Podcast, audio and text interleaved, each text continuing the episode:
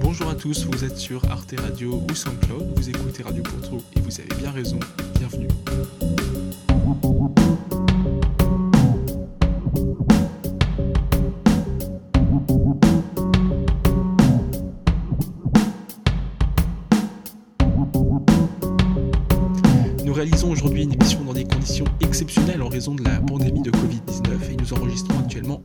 C'est pourquoi nous nous excusons par avance pour les problèmes de son car nous ne possédons pas le matériel habituel. Mais rien ne nous empêche de réaliser une émission presque normale avec au programme aujourd'hui. Tout d'abord l'actualité garantie sans Corona par Romain qui nous en dira plus dans un instant. S'en suivra ensuite la revue de presse Corona Free qui traitera du conflit syrien puis votre rendez-vous habituel et tout le reste est littérature, et Sarah nous abordera le confinement sous un angle littéraire. Anaë nous parlera des effets et de son ressenti du confinement, et puis ce sera le tour du traditionnel billet d'humeur de Marius, intitulé aujourd'hui Covid-19. En fin d'émission, nous souhaitions vous donner quelques astuces et conseils pour ne pas s'ennuyer à la maison. Mais tout d'abord, nous commençons par l'actu garantie sans corona. Romain, c'est à toi. Merci. En ces temps où la seule actualité écrase toutes les autres, où les journaux deviennent des éditions spéciales à répétition, je me suis lancé dans l'expérience de chercher des informations qui ne concernent pas l'épidémie. On commence donc avec une première information concernant Farida Adeba et Roland Marshall, un couple de chercheurs français détenus en Iran depuis juin 2019. Ce samedi, l'Élysée annonçait la libération de Roland Marshall. Les deux chercheurs sont prisonniers en Iran pour atteinte à la sécurité nationale. Fariba Adelga, elle, est toujours prisonnière, car elle a la double nationalité franco-iranienne et que Téhéran ne reconnaît pas cette double nationalité. Selon les médias d'État iraniens, cette libération se ferait dans le cadre d'un échange de prisonniers. Depuis quelques jours, le régime iranien commence à s'ouvrir concernant les prisonniers binationaux. Il espère ainsi pouvoir négocier avec les États-Unis pour adoucir ces sanctions. Donc la deuxième actualité que j'ai trouvée, non sans difficulté, c'est donc en Allemagne. Donc l'aile radicale du parti de l'AFD, donc l'extrême droite en Allemagne, a été placée sous, surveillance par l'Office fédéral de protection de la Constitution, donc les services de renseignement intérieur allemand. Le conseil exécutif du parti a demandé à cette aile de s'autodissoudre avant le 30 avril. En cas de refus de l'aile de se dissoudre, cela pourrait avoir des, soucis majeurs pour le parti. Car euh, soit le parti devra exclure les membres, mais les membres font de très bons résultats électoraux, donc euh, ils pourraient perdre des, voix, ou alors le parti ne les exclut pas, mais dans ce cas, il pourrait ne plus pouvoir se présenter aux élections. Et donc, euh, bah, voilà. Et donc ce, soir, nous aurons il y aura une réunion de cette aile du parti où ils vont décider de se dissoudre ou pas.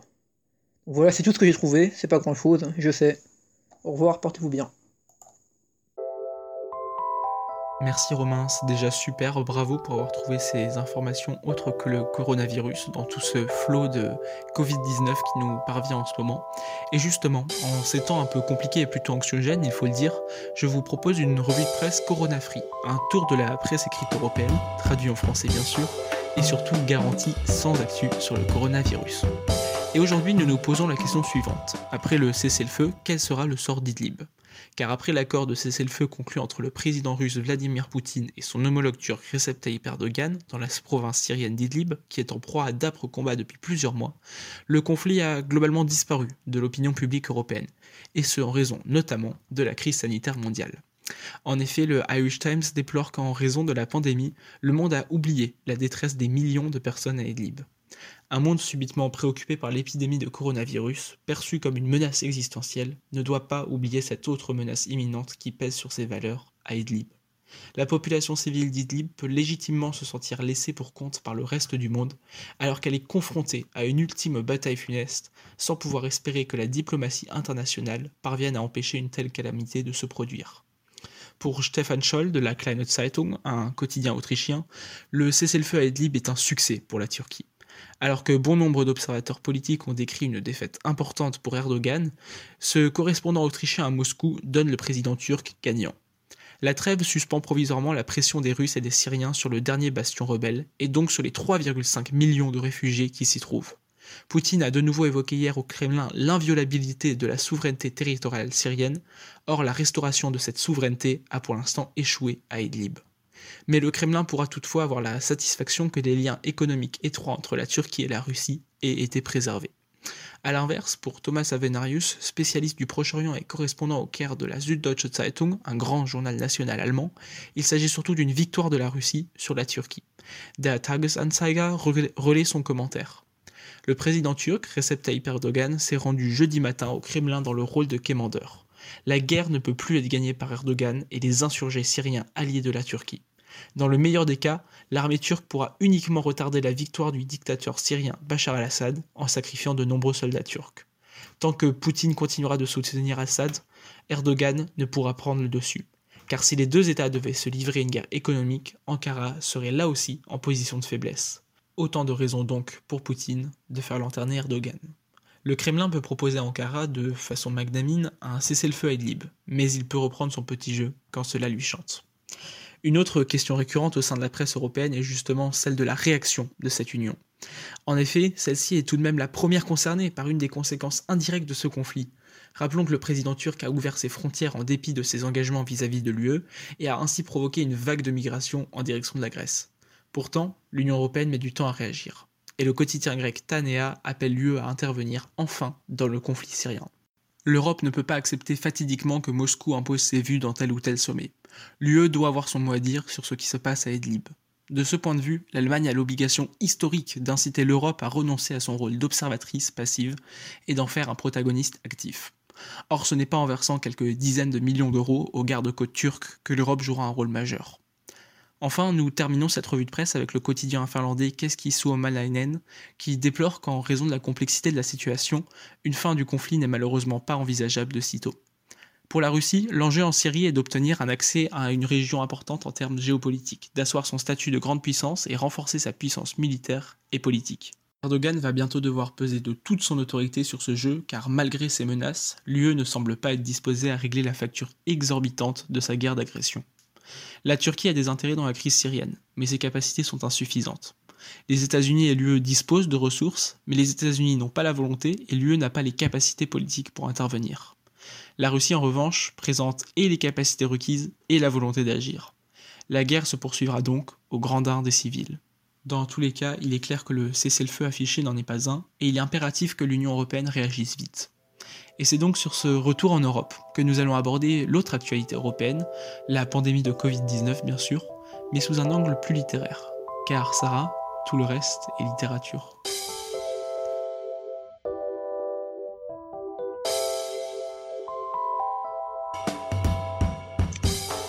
Merci beaucoup Lucas, je vais effectivement commencer ma chronique et tout le reste est littérature. Vous aurez sans doute remarqué, chères auditrices, chers auditeurs, à quel point le printemps se réveille autour de nous. Jamais sans doute une naissance n'a été pareillement attendue et observée avec tant de soin par des milliards de regards circonscrits. Pourtant, ce regard que nous portons tous, attentifs, sur ce monde qui se renouvelle, nous montre surtout à quel point il n'a pas besoin de nous. Nul sacrifice précède le lever du soleil pour assurer sa pérennité Nulle prière dans les temples de la nature. Nous sommes à présent spectateurs de ce monde qui vit, luttant nous-mêmes pour nous y raccrocher. Comment est-ce possible? Voir le printemps sans oser penser à l'été, qui pourtant arrivera, peu importe notre devenir. Dans le portail lexical du Centre national de recherche textuelle et linguistique, je rentre le mot confinement. Trois définitions me sont alors proposées. La première est la juridique et renvoie à l'isolement du prisonnier. Ce n'est pas celle-là que je cherche, car notre situation est autrement différente de celle du prisonnier qui attend l'échéance pour sortir. Car le danger est tout autant dehors que dedans. Cette définition du confinement implique une dichotomie entre l'extérieur et l'intérieur qui n'est pas celle que nous affrontons. La deuxième définition, plus subjective, est sans doute plus proche de notre situation fait d'être retiré, action d'enfermement, fait d'être enfermé. Mais là encore, il manque quelque chose. Que faisons-nous de ce confinement? Comment répondre à ce confinement? Est-ce seulement un retrait du monde? La troisième définition renvoie à l'emploi biologique du mot confinement. Il s'agit du maintien d'un être vivant dans un milieu de volume restreint et clos. Toute la Terre est devenue en effet un lieu limité pour notre regard. Le monde que je vois est celui qui se montre depuis ma fenêtre. Pourtant, tout le reste continue à exister, tout le reste est toujours là. Le confinement n'est pas qu'une affaire d'espace, il est aussi une affaire de temps et d'esprit. Je remarque alors que nulle part, il n'est donné l'étymologie du mot confinement, comme si ce mot, arrivé sans origine dans notre langue, n'était hérité d'aucun usage, d'aucun peuple particulier. Il est là, on ne peut pas en retracer la chronologie, on sait seulement qu'il dérive de confins.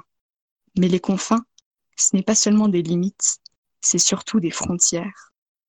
Au bord de quoi sommes-nous? À quelles frontières sommes-nous parvenus?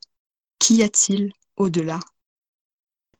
Il y a dans le recueil de Camus intitulé L'été un texte qui parle d'un retour, le retour à Tipaza. Et dans ce texte, Camus se rappelle quel fut ce retour et imagine ce qu'il sera. Devant la mer noyée, je marchais, J'attendais, dans cet Alger de décembre qui restait pour moi la ville des étés. Je m'obstinais pourtant sans trop savoir ce que j'attendais, sinon peut-être le moment de retourner à Tipaza. Certes, c'était une grande folie et presque toujours châtiée de revenir sur les lieux de sa jeunesse et de vouloir revivre à 40 ans ce qu'on a aimé ou dont on a fortement joui. Mais j'étais avertie de cette folie. Une première fois déjà, J'étais revenu à Tipaza, peu après ces années de guerre qui marquèrent pour moi la fin de la jeunesse. J'espérais, je crois, y retrouver une liberté que je ne pouvais oublier. En ce lieu, en effet, il y a plus de vingt ans, j'ai passé des matinées entières à errer parmi les rues, à respirer les absinthes, à me chauffer contre les pierres, à découvrir les petites roses vite effeuillées qui survivent au printemps. À midi seulement, à l'heure où les cigales elles-mêmes se taisaient, assommées, je fuyais devant l'avide flamboiement d'une lumière qui dévorait tout. La nuit, parfois, je dormais les yeux ouverts sous un ciel ruisselant d'étoiles. Je vivais alors. Quinze ans après, je retrouvais mes ruines à quelques pas des premières vagues. Je suivais les rues de la cité oubliée à travers des champs couverts d'arbres amers et, sur les coteaux qui dominent la baie, je caressais encore les colonnes couleur de pain. Mais les ruines étaient maintenant entourées de barbelés, et l'on ne pouvait y pénétrer que par les seuils autorisés. Il était interdit aussi, pour des raisons que, paraît-il, la morale approuve, de s'y promener la nuit. Le jour, on y rencontrait un gardien assermenté. Par hasard, sans doute, ce matin-là, il pleuvait sur toute l'étendue des ruines. Désorienté, Marchant dans la campagne solitaire et mouillée, j'essayais de retrouver cette force jusqu'à présent fidèle qui m'aide à accepter ce qui est, quand une fois j'ai reconnu que je ne pouvais le changer. Et je ne pouvais, en effet, remonter le cours du temps, redonner au monde le visage que j'avais aimé et qui avait disparu en un jour, longtemps auparavant. Le 2 septembre 1939, en effet, je n'étais pas allé en Grèce comme je le devais. La guerre, en revanche, était venue jusqu'à nous, puis elle avait recouvert la Grèce elle-même. Sous la lumière des incendies, le monde avait soudain montré ses rides et ses plaies, anciennes et nouvelles. Il avait vieilli d'un seul coup, et nous avec lui. Cet élan que j'étais venu chercher ici, je savais bien qu'il ne soulève que celui qui ne sait pas qu'il va s'élancer. Point d'amour sans un peu d'innocence, où était l'innocence? Les empires s'écroulaient, les nations et les hommes se mordaient à la gorge, nous avions la bouche souillée. D'abord innocents sans le savoir, nous étions maintenant coupables sans le vouloir. Le mystère grandissait avec notre science. Je regagnai Paris et je restai quelques années avant de revenir chez moi. Quelque chose pourtant, pendant toutes ces années, me manquait obscurément. Quand une fois on a eu la chance d'aimer fortement, la vie se passe à chercher de nouveau cette ardeur et cette lumière, le renoncement à la beauté et au bonheur sensuel qui lui est attaché, le service exclusif du malheur demande une grandeur qui me manque. Un jour vient où, à force de raideur, plus rien n'émerveille, tout est connu, la vie se passe à recommencer. C'est le temps de l'exil, de la vie sèche, des âmes mortes. Pour revivre, il faut une grâce, l'oubli de soi ou une patrie. Certains matins, au détour d'une rue, une délicieuse rosée tombe sur le cœur puis s'évapore, mais la fraîcheur demeure encore et c'est elle, toujours, que le cœur exige. Il me fallut partir à nouveau. Et, à Alger, une seconde fois, marchant encore sous la même averse qui me semblait n'avoir pas cessé depuis un départ que j'avais cru définitif, au milieu de cette immense mélancolie qui sentait la pluie et la mer, malgré ce ciel de brume, ces dos fuyants sous l'ondée, ces cafés dont la lumière sulfureuse décomposait les visages, je m'obstinai à espérer. Ne savais-je pas d'ailleurs que les pluies d'Alger, avec cet air qu'elles ont de ne jamais pouvoir finir, s'arrêtent pourtant en un instant comme ces rivières de mon pays qui se gonflent en deux heures, dévastent des hectares de terre et tarissent d'un seul coup. Un soir, en effet, la pluie s'arrêta. J'attendis encore une nuit. Une matinée liquide se leva, éblouissante sur la mer pure du ciel, frais comme un œil, lavé et relavé par les eaux, réduit par ses lessives successives à sa trame la plus fine et la plus claire, descendait une lumière vibrante qui donnait à chaque maison, à chaque arbre un dessin sensible, une nouveauté émerveillée. La terre, au matin du monde, a dû surgir dans une lumière semblable. Je pris à nouveau la route de Tipaza. Je franchis enfin les barbelés pour me retrouver parmi les ruines. Et sous la lumière glorieuse de décembre, comme il arrive une ou deux fois seulement dans des vies qui, après cela, peuvent s'estimer comblées, je retrouvai exactement ce que j'étais venu chercher et qui, malgré le temps et le monde, m'était offert à moi seul vraiment dans cette nature déserte. Dans cette lumière et ce silence, des années de fureur et de nuit fondaient lentement. J'écoutais en moi un bruit presque oublié, comme si mon cœur, arrêté depuis longtemps, se remettait doucement à battre. Et maintenant éveillé, je reconnaissais un à un les bruits imperceptibles dont était fait le silence. À midi, sur les pentes à demi sableuses et couvertes d'héliotropes, comme d'une écume qu'auraient laissé en se retirant les vagues furieuses des derniers jours, je regardais la mer, qui à cette heure se soulevait à peine d'un mouvement épuisé et je rassasiais les deux soifs qu'on ne peut tromper longtemps sans que l'être se dessèche. Je veux dire aimer et admirer. Car il y a seulement de la malchance à n'être pas aimé, il y a du malheur à ne point aimer. Non, tous, aujourd'hui, mourront de ce malheur. C'est que le sang, les haines décharnent le cœur lui-même, je découvrais à Tipaza qu'il fallait garder intacte en soi une fraîcheur, une source de joie, aimer le jour qui échappe à l'injustice et retourner au combat avec cette lumière conquise. Je retrouvais ici l'ancienne beauté, un ciel jeune, et je mesurais ma chance, comprenant enfin que dans les pires années de notre folie, le souvenir de ce ciel ne m'avait jamais quitté. C'était lui qui, pour finir, m'avait empêché de désespérer. J'avais toujours su que les ruines de Tipaza étaient les plus jeunes que notre chantier ou nos décombres. Le monde y recommençait tous les jours dans une lumière toujours neuve. Ô lumière C'est le cri de tous les personnages placés dans le drame antique devant leur destin. Ce recours dernier était aussi le nôtre, et je le savais maintenant. Au milieu de l'hiver, j'apprenais enfin qu'il y avait en moi un été invincible. Camus, 1952. Où est Tipaza? Quand sommes-nous vraiment retournés à Tipaza? Pour ma part, c'est maintenant que j'y reviens.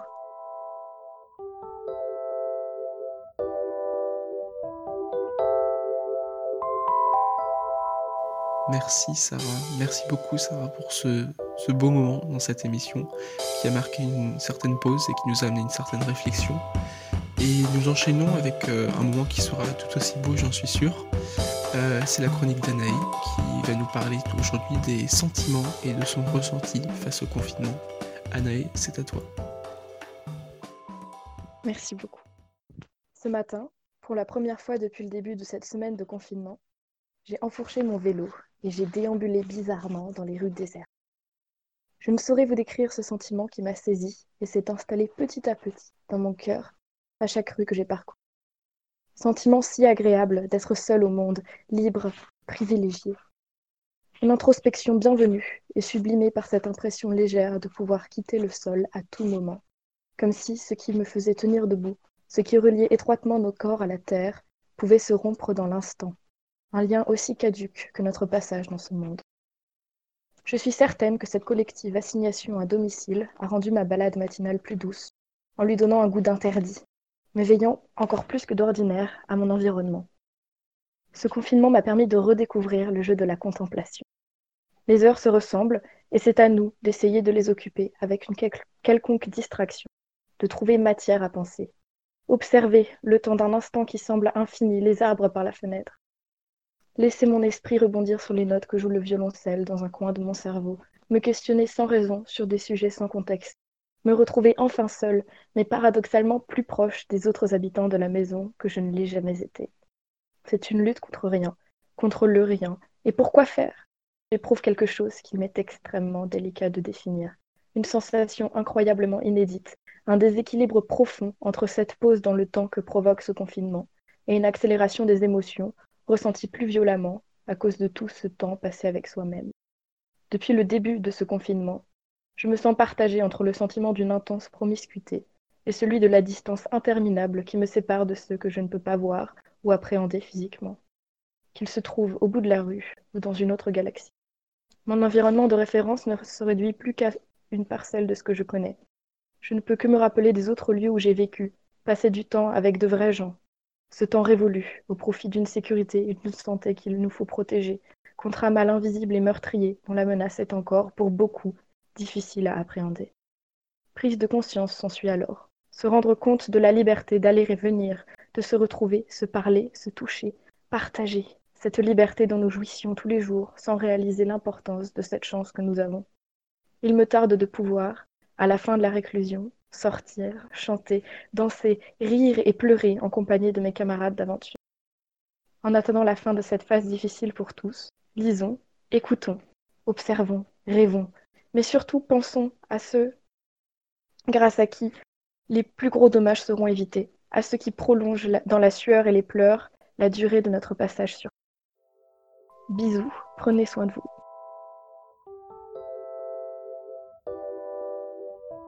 Merci Anaé. Et toujours sur le thème du coronavirus, c'est l'heure maintenant du traditionnel billet d'humeur de Marius, intitulé aujourd'hui Covid-19.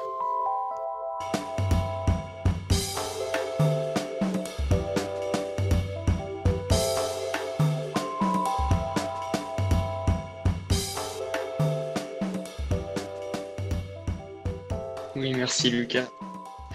J'écris car il me semble que mes pensées méritent d'être immortalisées. Bien que la pensée vivante, encore fraîche, pour être transcrite sur un objet inerte qu'est le papier nécessite quelque accommodation, je suis décidé à projeter mon état d'âme et de vous le partager.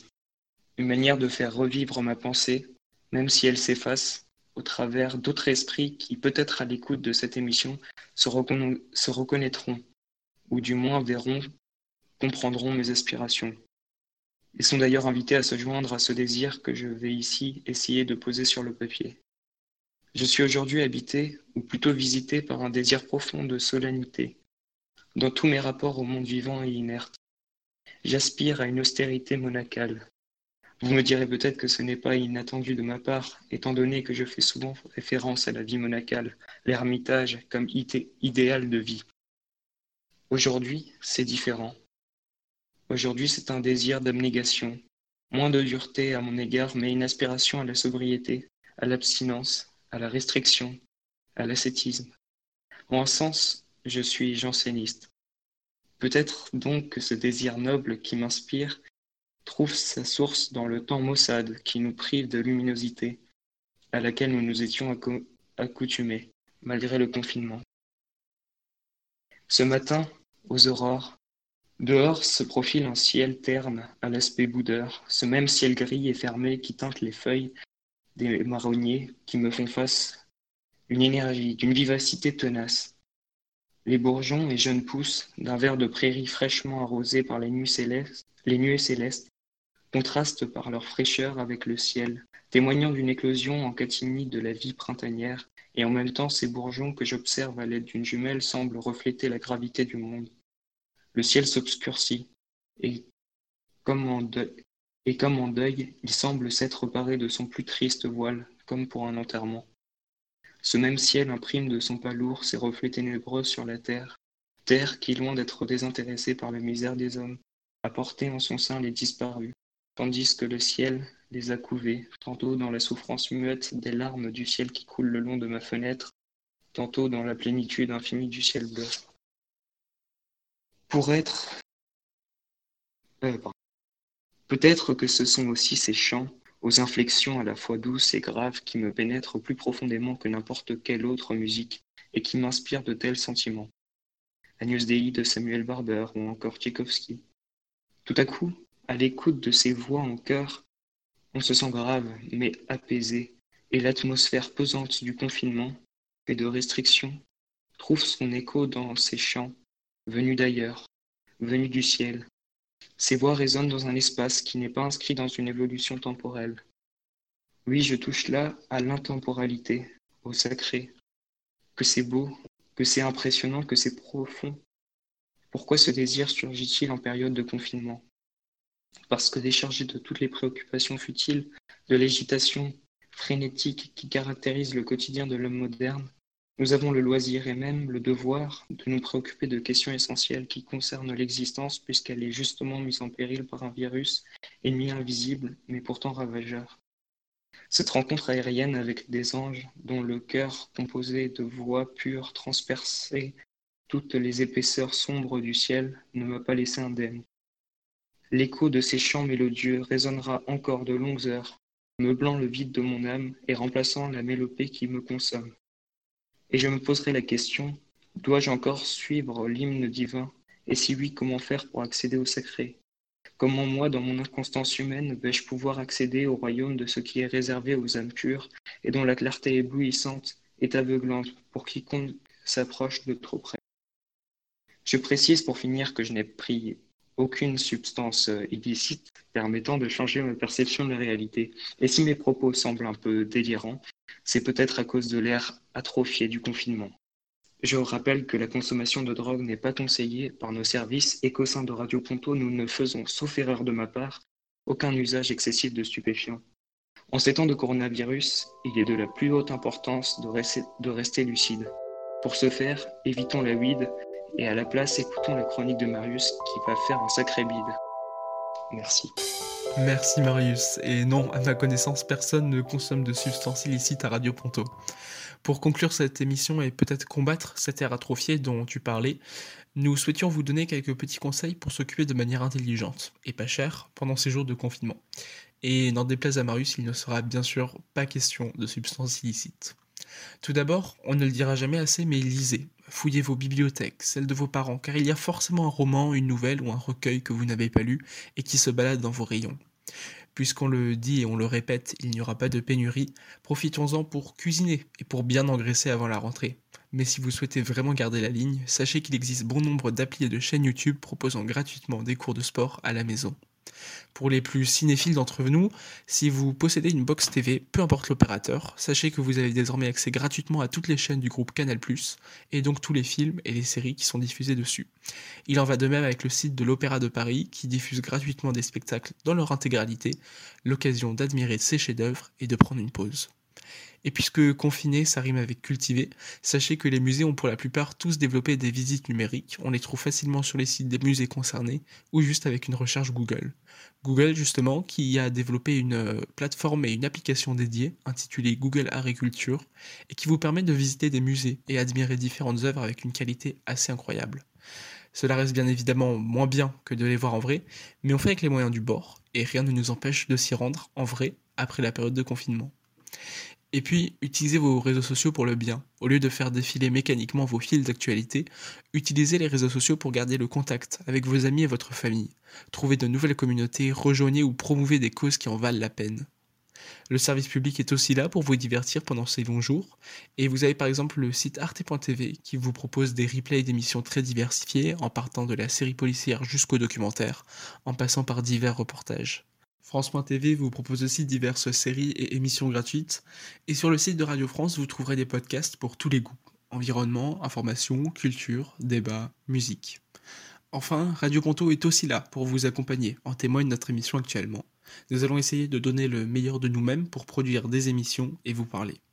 Dans tous les cas, gardez la forme et la motivation et surtout, restez chez vous. Vous souhaitiez être un héros et sauver des vies? Je crois qu'on a rarement vu une occasion aussi facile d'accomplir ce rêve. C'est d'ailleurs ainsi que se termine cette émission de Radio Ponto, réalisée dans des conditions exceptionnelles et diffusée sur Arte Radio et SoundCloud. Abonnez-vous à notre chaîne SoundCloud pour ne pas louper notre prochaine émission et abonnez-vous à notre compte Instagram pour vous tenir au courant. En attendant, prenez soin de vous, prenez soin de vos proches et à très vite sur Radio Ponto.